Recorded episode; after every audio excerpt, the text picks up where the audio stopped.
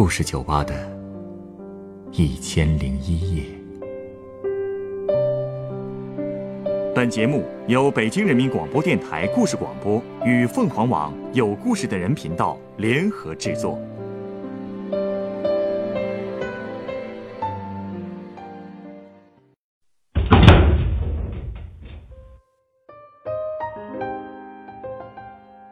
欢迎光临故事酒吧。今天来到酒吧的这位客人是个年轻的小姑娘，但她却有着与她年龄不符的沧桑感。在她本该幸福快乐的童年里，她一直被家人和亲戚指指点点，这到底是为什么呢？哎呀，我知道了，嗯，挺好的，挺好的。他一向都很聪明的嘛。妈，我这边还有事儿，晚一点再打给你啊。调酒师，给我来一杯长岛冰茶。这么烈的酒可不适合你啊！哎，怎么了？跟你妈闹别扭了？没有，她就是来告诉我，我表弟这次考试考了全校第一。这不挺好的吗？你不替他高兴啊？我替他高兴干嘛？我跟他又不熟。远房亲戚啊？不是，就是我舅舅家的孩子，我表弟。但我看他就烦，想起来就讨厌。这亲人之间哪有隔夜仇啊？亲人？我这表弟估计眼里根本就没有我这个姐姐，也从来都看不起我。怎么了？你们闹过矛盾？啊你听过那个说法吧？不都说一般人小的时候都有一个宿敌，叫做别人家的孩子吗？对对对，是吧？别人家的孩子总比你学习好，比你能干，比你听话懂事，还比你长得好看。而我小时候的宿敌呢，就是我这个表弟。人家的弟弟都是以姐姐为榜样，想着怎么每天黏着姐姐，可我这个弟弟，哼，对我却是嗤之以鼻。啊，这是为什么呢？可能是因为我小时候成绩什么的各方面的不如他吧。其实我也不笨，我姥姥就常说这就是没开窍呢。但是在亲戚们眼中，他们只看重成绩，他们总是喜欢问我考试考了多少分啊，全班排第几啊之类这样无聊的问题，就是为了知道以后狠狠的羞辱我一顿，简直莫名其妙。我记得有一次大考，我考了班里倒数第十，嗯，确实不怎么好。可我念的可是省城排名前三的学校啊，而且还是重点班。但是亲戚们可不关心这些，他们只知道我考了倒数第十，又笨又没用，丢光了他们的脸。唉，真是好事不出门，坏事传千里。很快，我所有的亲戚朋友就都知道了，当然了，也包括我那个表弟。自那以后，我就觉得我弟看我的眼神都不一样了。有时候我跟他说话，或者想拿出姐姐的架势教训他两句的时候，都会被反怼回来。他竟然跟我说：“你一个倒数第十，还好意思说我呢？”嘿，真是噎得我说不出话来。但我又没法反驳，就只能忍下来了。这是家里教育的问题吧？说话没大没小的，家长不管啊？管什么呀？在我们家里。表弟向来是被宠的那一个，他是全家人的宝贝疙瘩，就算有问题，挨骂的也都是我。我记得小时候有一次过年回姥姥家，那年我妈临时有事儿，不能跟我一起回去，就把我交给了小姨和姨父。我家在省城，姥姥家在农村，路上嘛还是挺远的，我平时又很少回去。那次是我记事以后头一次自己回去。而且我们家是东北的，你知道吧？东三省的冬天冷的能把人鼻子冻掉，而且那年冬天还特别冷。一路上我的脸和手冻得都快没知觉了，但是小姨连一句嘘寒问暖的话都没有。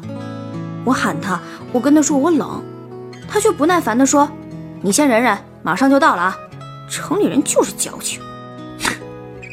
这是你亲姨吗？你妈不在，她就这么跟你说话呀？她一直都这样。虽然我那时候年纪还小，但已经能明显感觉得到小姨一家人对我的冷漠了，就好像我并不是他们的外甥女，而是我妈托运的一个行李。他们只是带着一个物品上路而已。这按说，就算对你没什么感情，对你妈也应该有个交代啊。不会，你姥姥家全这样吧？我刚才不就说了吗？都那样。那个冬天，我本来以为到了姥姥家后能感受到一点家庭的温暖呢，结果发现，在那个大家庭里，我是最格格不入的那一个。当时的情景，我现在还记得，这辈子都忘不了。我们东北那边农村不都是睡火炕吗？对，没错。土炕底下烧上火，又能做饭又暖和。当时我们全家人吃完饭，一起在炕上看电视。按理说吧，那个画面其实应该挺温馨的。你看，大家围坐成一圈，其乐融融的。可是，他们把我表弟搂在最中间，而我呢？你猜我坐哪儿？表弟的旁边？错啦，我坐在所有人的旁边，就是他们在一堆儿，然后我孤零零的一个，裹着被子傻坐在那边，而且也不挨着他们。大概隔了有二三十厘米吧，就好像他们才是真正的一家人，可以抱团取暖。我呢，就是个外人，丢给我一床被子，就算是便宜我了。当时没人过来理我，也没人考虑我的感受。他们怎么这样啊？唉，其实长大以后想想，可能也是我自己性格不合群吧，也不会撒娇，不会讨好大人，就往那儿一坐。闷不吭声，一脸生人勿近的感觉，所以他们也就懒得理我了。而且我跟姥姥家的亲戚也很少走动，一年也见不了几次，都不亲的。你的亲戚们是不是有点重男轻女啊？嗯，我也不知道算不算，但他们全都偏心我弟弟是真的。就连我表哥教育我弟的时候都是，有什么好东西不用分给姐姐，自己留着就行啊。我弟弟就真的什么都不给我。如果我想从他手里拿点东西，他就会理直气壮地跟我说：“哥哥告诉我的，好吃的东西可以不给你，但我要是有什么好东西，肯定得分给他，不然就会被亲戚们数落，说我不懂事儿，不让着弟弟什么的。而且，就算我和我表弟同时犯了错，他们也只会说我一个人。就还说那次过年吧，那时大家都坐在火炕上。”聊天吃东西，我插不上话，他们也就懒得理我，我就自己坐在一边看电视。我记得当时电视上播的是《熊猫人》。熊猫人，哦，就是周杰伦导演那个。对啊，都是一零年的事儿了，真快，一转眼都七年了。当时我弟弟在旁边看的也挺入迷，但是没过多一会儿，我小姨就转过身来。很凶的跟我说：“你怎么这么不懂事儿？霸占着电视，这节目就你一个人爱看，我们大家都不爱看。把遥控器给我。”我当时手里握着遥控器，本来还想争辩两句的，毕竟又不是我一个人看，表弟比我看的还来劲呢，怎么不说他呀？但是我还没开口，小姨就把遥控器抢走了。然后她拿着遥控器问了一圈：“谁要看电视啊？”结果也没人搭理她。大人们都忙着打牌聊天，谁也没工夫看电视。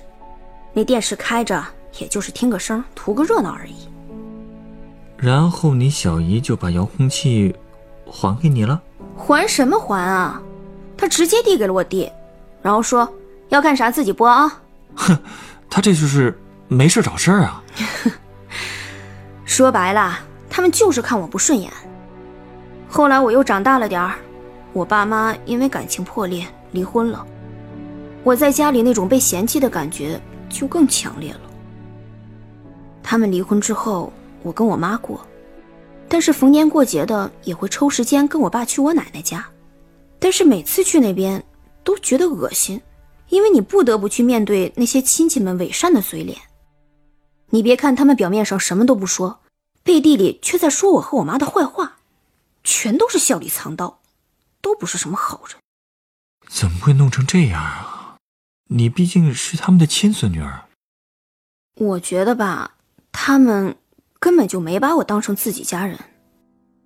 当初我爸妈在一起的时候，我爷爷奶奶就各种反对，因为我妈是农村的，条件不如我爸，奶奶家的人就觉得我妈是贪图富贵才嫁给我爸的，所以一直瞧不起她。就算结婚以后，我奶奶也是一直都不怎么喜欢我妈，也是因为这个，我姥姥家的亲戚也各种不看好我爸。现在离婚了，可能正合了他们的意。不过在这一点上，我姥姥家的亲戚倒是表现得更直接。我小姨、小舅他们会直接对我指指点点，说什么“你看成绩这么差，跟他爸一个德行，不会是他们孙家的种”之类的话，完全不考虑我的感受。我表弟对我的态度也是越来越差，完全不把我当姐姐，跟我说话的时候更是呼来喝去，摆出一副高高在上的样子。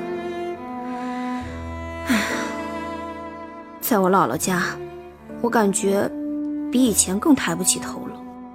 你妈也不说拦着点儿，就这么一个闺女，拦着，我妈自己看我都不顺眼呢，就好像我是个拖油瓶。要是没有我，她跟我爸就可以断得干干净净了，就好像我不该出生似的。而且他看着我的时候，总觉得带着一种很幽怨的感觉。可能是我跟我爸长得像吧。小时候街坊邻居也都说我和我爸简直就是一个模子里刻出来似的，就连脾气秉性也很像。怕成我妈一看到我。就会想起她那个不争气的前夫吧。那段时间，过得真是比死还难受。大人们的事情我又说不上话，被骂了又不能还嘴，只能假装没听见，然后自己找个角落哭一阵子。可我妈最讨厌我哭，我当着她的面还得强忍着。有时候我妈不在家，我就会把自己锁在房间里。然后看着窗户外面，一边发呆，一边思考人生，然后想着想着，就会忍不住大哭一场。但是，就算上一秒哭的鼻涕一把泪一把的，只要老远的看见我妈回来了，我就得马上跑到厕所去洗脸，然后装作什么都没发生，等她回家。哎呀，真是苦了你了。不过你妈妈的心情。我多少也能理解，可能被你爸伤得太深了，所以那段时间才会迁怒到你身上。但我相信啊，他还是爱你的。我知道他爱我，唉，他也不容易，但那段时间真的很辛苦，很难熬。当时，唯一能让我觉得温暖的，恐怕就是我姥姥了。只有她会在亲戚面前维护我。甚至对我比以前更好。别人都说我又笨又傻，不会学习，只有他安慰我说：“这是还没开窍呢，等开窍了，成绩自然就上去了。”而且，他在我面前提起我妈的时候，总是会带着一副要哭了的表情，还说他对不起我妈。这是为什么呀？我大概听说过一点，具体的我也不是很清楚。但是据说好像是我妈当时有一个相好的对象，不过因为家里是农村的，没什么钱，所以被我姥姥姥爷棒打鸳鸯，硬是给拆散了。我爸当时在省城里也算是个有头有脸的人物，可不知怎么的就看上了我妈。我妈本来不愿意，但是我姥姥觉得嫁给城里人有前途，就连哄带骗的把我妈给嫁过去了。结果可想而知啊。我奶奶家里人觉得我妈是贪图富贵，瞧不上她，所以我妈在婆家也没少受气。现在还离了婚，我姥姥可能是觉得这是她的责任，是她害了我妈吧，所以应该是想尽量在我的身上弥补。哎呀，真是家家有本难念的经啊！可是，没过多久，我姥姥就过世了。这对我来说真的是晴天霹雳。她走的那天晚上，我躲在被窝里哭了一宿。那年正赶上我中考，我本来以为会发挥失常落榜的，结果没想到居然超常发挥，考上了重点高中。哦，可能是因为受了太大的刺激，脑子终于开窍了吧。当时我的亲戚朋友们全都惊呆了，我也终于能在他们的面前挺直一回腰板了。这下，你的亲戚们肯定没话说了。其实我并不在乎他们在背后里说我什么，合不来不来往就是了。我最痛苦的是，他们是我的亲戚，我躲也躲不掉的。不过不知道是不是因祸得福，我姥姥走了之后，我姥爷也去世了，老家没了人，我跟那帮亲戚们也就渐渐疏远了。我终于不用回到那个冰冷的地方，面对所谓的亲戚的冷言冷语了。从那以后，我就开始了新的生活。我也终于慢慢找回了自我。你不知道，不用看别人的眼色，不用被拿来跟别人比较的日子，到底有多幸福。所以到了后来，就连我表弟的样子和名字，我都慢慢记不清了。童年的那些事儿，就好像一场噩梦，慢慢的也都忘了。直到刚才我接到了那个电话。刚才电话里，你妈又跟你提到你表弟了。是啊。她随口跟我说了一句：“小雨考了全校第一。”我这才想起来，哦，对了，原来我的表弟名字叫小雨啊！哎呀，那些往事一下子就随着这个名字全涌上来了，所以我才跟我妈聊不下去了。听你这么一说，我感觉啊，真正带给你痛苦的，其实并不是你表弟，而是你们家族对你和你妈的态度。你的表弟，只是受了他们的影响，才会是啊。其实我知道，表弟没什么错，他只是被惯坏了而已。虽然这都七年了，但童年的那个伤疤却一直藏在我心里，不想也不敢去碰它。嗯，其实也挺奇怪的，好像跟你说完了这些，心情也轻松了很多。其实啊，你需要的只是一个倾听者。事情都已经过去了，你向你的亲戚们证明了你自己，不是吗？你也再不会成为别人的参照物了。没错，其实现在想一想，可能我并不是讨厌我表弟，我只是把所有的怨气都发泄在他身上了，因为他拥有我向往的一切，他成绩好，家庭美满，大家都宠着他。那些我费尽心思渴望拥有的东西，他轻轻松松的就得到了。有时候觉得，老天真的很不公平。其实呢，一切的磨难都是老天故意安排的。那句话怎么说来着？人生就像是心电图，如果一帆风顺，那证明你早就已经死了。如果不多经历一些磨难啊，又怎么能锻炼出强大的心灵呢？放宽心。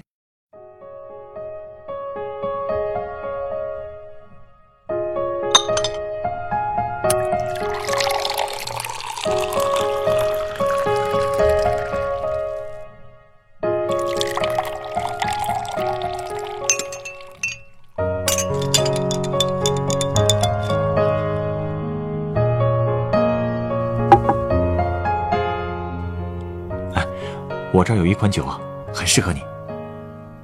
那，你的鸡尾酒。哇，这酒竟然分成两种颜色，上面是黄的，下面是白的，怎么弄的？你看到的黄色的是 whisky，下面的白色的其实就是矿泉水。我是利用它们之间的密度差将它们隔离开的。哦，真有意思。送你这杯悬浮式 whisky 是想告诉你。我们都来自不同的家族，亲人之间确实有着这样或者那样的联系，但是并不意味着你就要活在他们的口舌和眼光里，也不意味着你必须要和他们融洽的生活在一起才是正确的。今天的你，已经像上面这层金黄的 whisky 一样，有了自己的生活，所以过去的那些不愉快的记忆，